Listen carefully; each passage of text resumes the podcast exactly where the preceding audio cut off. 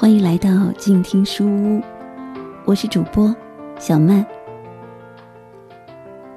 今天这期节目继续来为你分享故曲的那些非洲的男人们。第六章，奥巴马要不要？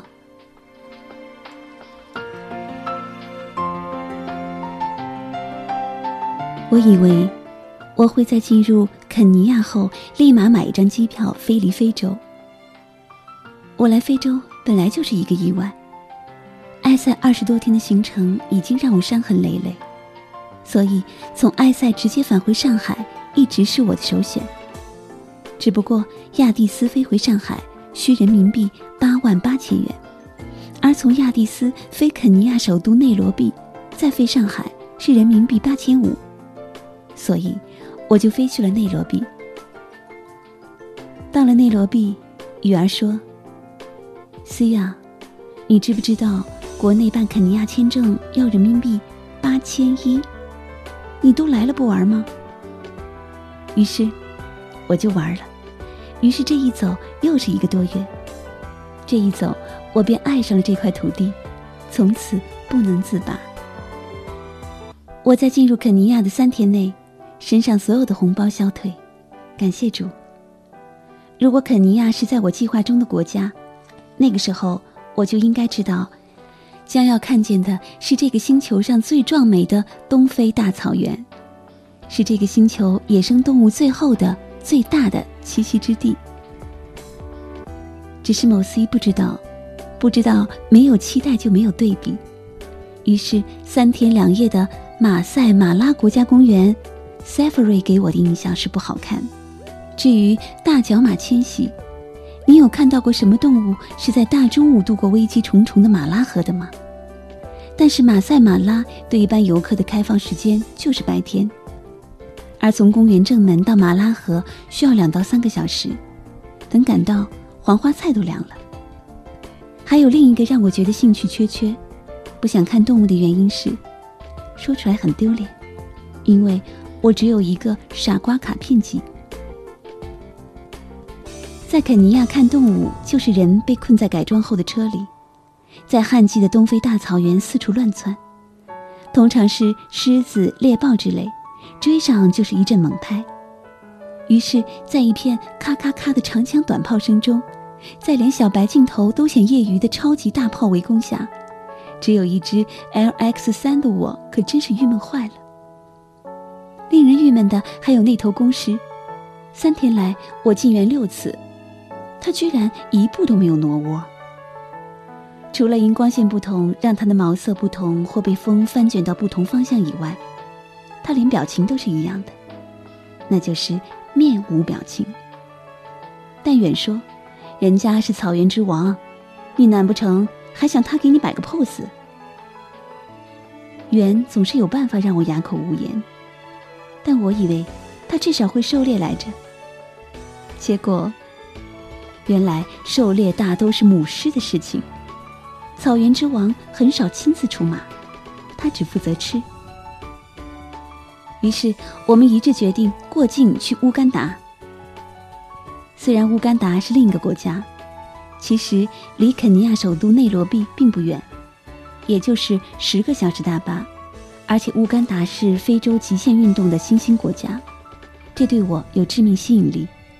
基本上来说，我喜欢有关速度的一切东西，比方说飞机、F 一、骑马和急速下坠。只是因为身体实在太弱，平衡实在太糟，方向感实在太差，我才放弃了诸多爱好。但这次，我决定要试试乌干达世界知名的五级漂流。老实说，我并不晓得五级漂流和四级漂流的区别，或者是不是还有六级漂流。我之前在内蒙古和武夷山漂过，但从未有谁给过我那么专业的设定，告诉我这是五级，即国际漂流协会公布的漂流最高级别。我在过境大巴上睡得天昏地暗，每次醒转摸摸自己的背，都是一手的汗。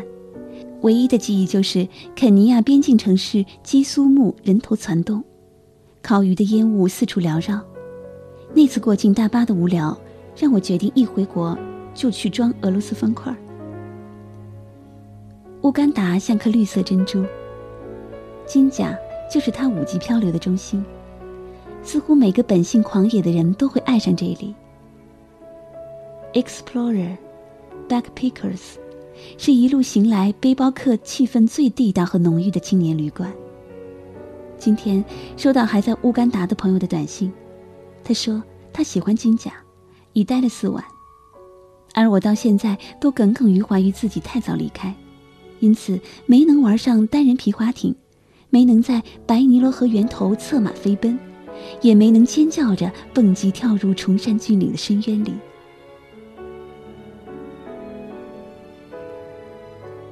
Explorers, backpackers，以下简称 EB。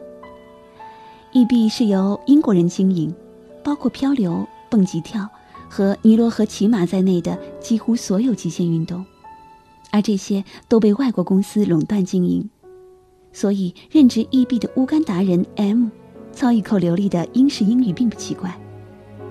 我注意到 M，是因为他满头怒发冲冠的小辫儿。那时，他正站在前台后面捣鼓什么。我所有的问题，他都用最简单的单词回答我，声音尖细，神情慵懒，配上舞蹈般花枝招展的动作。最后，他突然不耐烦起来，冲我挥挥手，因为那手挥的实在有够绵软，我一下子分不清他是让我滚蛋，还是跟着他走。直到 M 从前台转出来，斜眼看我。我才恍然大悟的跟了上去。M 牵着我的手到前院，用剩余的手随便向右前方一指，食指尖翘，眼神又斜斜飞了过来。你要找的饭店就在那里了，明白？他再用这样的眼神瞟我，我就要死了。我，你要我明白啥？就那里啦。M 甩开我的手。外面这条大道走五分钟，然后左转。他腰肢向左轻拧，于是臀部和腰部出现一个 S 型。再走两分钟，右转。他腰肢配合般又向右轻拧，这是一个相反方向的 S 型。M 一手叉腰，一手指点江山。然后就看见了，明白，明白，明白。我结巴的回答，看着 M 比女子都要纤细美好的款款柳腰，终于明白什么叫色令智昏。因为这个原因，我的视线总会不自觉的落在 M 身上，但是 M 并不看我，他像足了一只翘着尾巴的高傲的孔雀。他喜欢在异地的酒吧里。放歇斯底里的欧美 pop 音乐，然后自顾自将腰肢款款扭动，如同很多气氛良好的同类型廉价背包客旅馆，酒吧此类公共区域总是明亮宽敞，而房间只能做到基本的整洁和干燥。每个房间至少会摆下四到六张床，常常连转身都困难。所有人回房间就是两件事。一拿出梳洗用品洗澡，二睡觉。所以房间里总是静悄悄的。五湖四海的背包客们都遵循着这一潜规则：进房间就闭嘴。而酒吧通常占据着旅馆里最美的景观，兼有餐厅、会客厅的功能。异壁的吧区是半开放式的，与花园相接，木头的沙发椅宽大而舒适。它还兼有培训教室的功能。每天早上，所有的游客上船前，就是在这里接受漂流的第一堂安全教育课程。M 喜欢泡在吧区，我发现他基本只和一个人说话，听口音那是来自北美的女子，很明显比 M 大一些，身材壮实。在我看到他的所有时间里。他都趴在 M 面前的吧台上，睡眼惺忪的与 M 聊着天儿。他哪里都不去，似乎他来金甲就是为粘在吧椅上。远和雨儿都在上网，我也百无聊赖地趴在吧台上。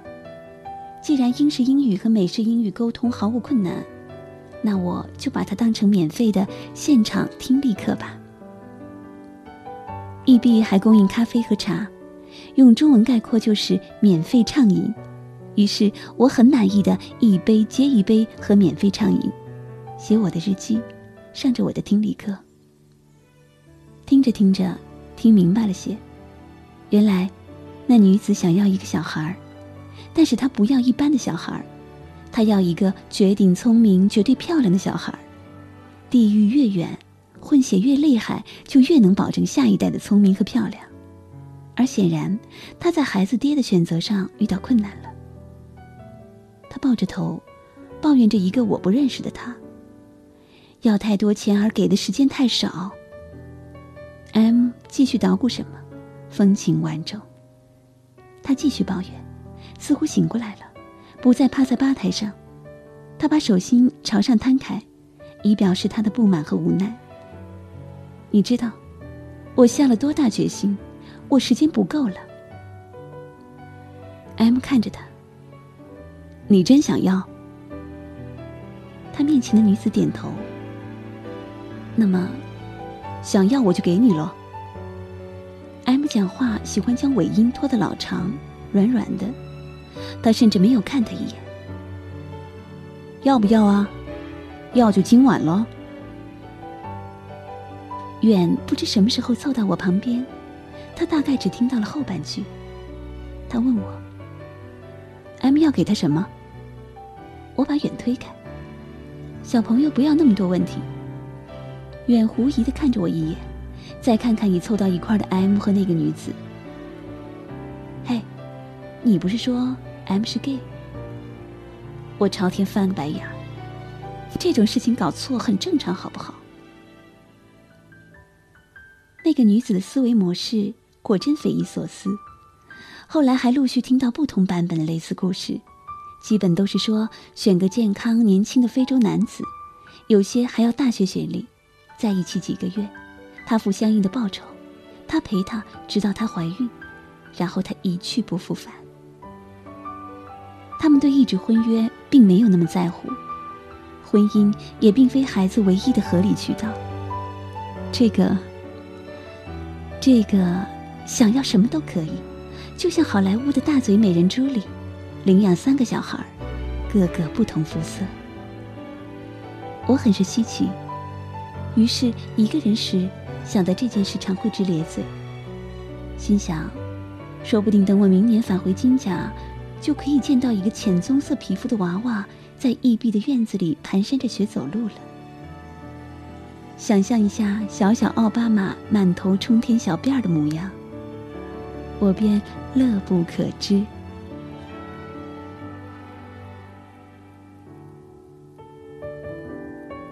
感谢收听今天这期的静听书屋，我是主播小曼。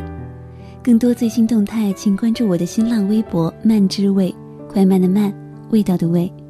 下期再见。